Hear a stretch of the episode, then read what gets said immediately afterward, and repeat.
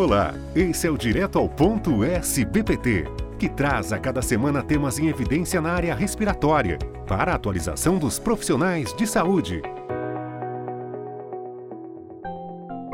Nossa convidada de hoje é a doutora Simone Dalcorso, fisioterapeuta, pós-doutora pela Unifesp, professora do programa de pós-graduação em Ciências da Reabilitação da Universidade 9 de Julho de São Paulo e bolsista da Produtividade em Pesquisa do CNPq. Bem-vinda, doutora Simone. Obrigada pela apresentação e agradeço também à Sociedade Brasileira de Pneumologia e Tisiologia e ao Dr. Bruno Balti pelo convite e pela oportunidade de falar sobre um tema cada vez mais emergente e muito pertinente em tempos de pandemia da Covid-19. Nosso tema será a reabilitação pulmonar domiciliar. É a nossa primeira pergunta, doutora. Quais as principais indicações de reabilitação domiciliar? Nós podemos dizer que a reabilitação domiciliar é mais uma maneira, uma alternativa de se ofertar a reabilitação. E, portanto, as indicações são similares àquelas dos programas realizados em centros ambulatoriais.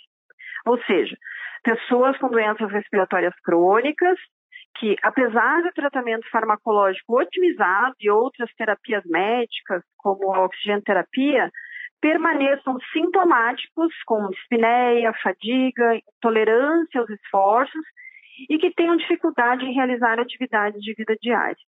Além disso, para que a reabilitação domiciliar tenha sucesso, é muito importante a adequada capacidade de automanejo da doença por parte do paciente, assim como o adequado entendimento de como monitorar a intensidade do programa de exercícios físicos e como progredi-la.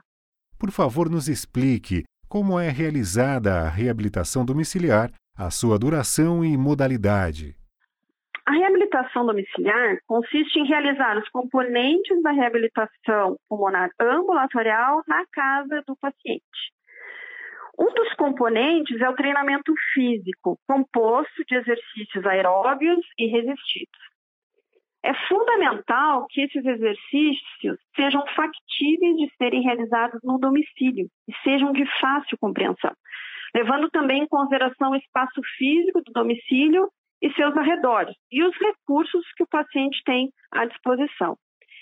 As diretrizes de reabilitação pulmonar recomendam que o treinamento aeróbio seja realizado por meio de caminhada ou usando um cicloergômetro. Há também a, a, possibilidade de se utilizar pedômetros ou acelerômetros, estipulando o número de passos que o indivíduo deve realizar por dia, o step training é uma estratégia muito interessante, especialmente quando não há locais adequados e seguros para realizar caminhadas. A duração do treinamento aeróbio, em média, fica em torno de 30 minutos.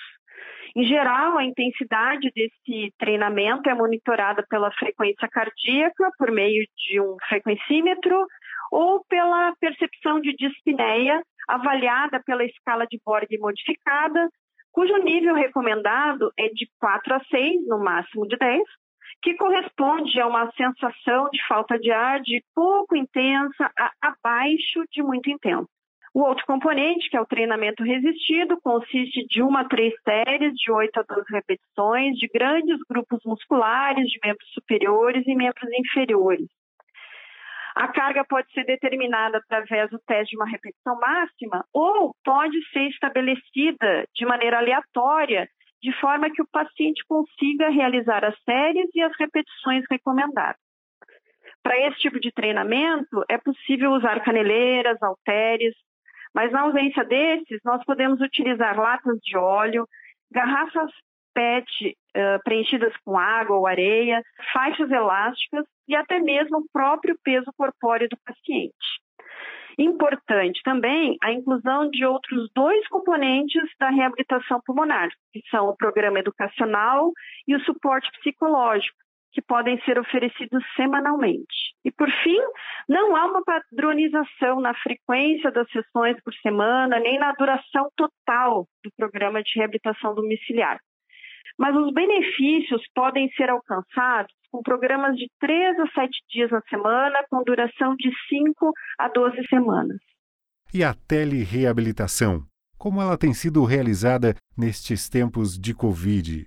A pandemia da Covid-19 forçou muitos centros de reabilitação a se concentrarem na modalidade remota para continuar a ofertar a reabilitação pulmonar.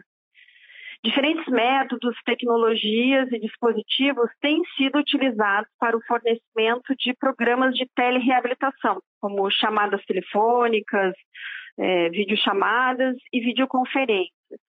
Existem diversas plataformas de videoconferência que podem ser utilizadas, inclusive permitindo que mais participantes façam parte de uma mesma sessão de reabilitação.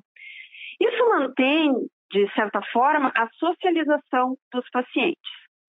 Infelizmente, para a modalidade de videoconferência, os usuários devem ter acesso à internet móvel ou conexão Wi-Fi, além de um dispositivo para transmissão de imagens, como tablet ou smartphone. Para finalizar, é importante ressaltar que, quando bem indicada e fornecida de maneira adequada, a telereabilitação pode melhorar a tolerância ao esforço, a qualidade de vida e os sintomas de ansiedade e depressão em pacientes com doenças respiratórias crônicas. Encerramos e agradecemos mais uma vez pela sua participação, doutora Simone. Eu que agradeço a oportunidade e espero que essas informações sejam úteis para os colegas. Esse foi o Direto ao Ponto um podcast da SBPT que traz conhecimento atualizado para você. Fiquem bem e até a próxima semana.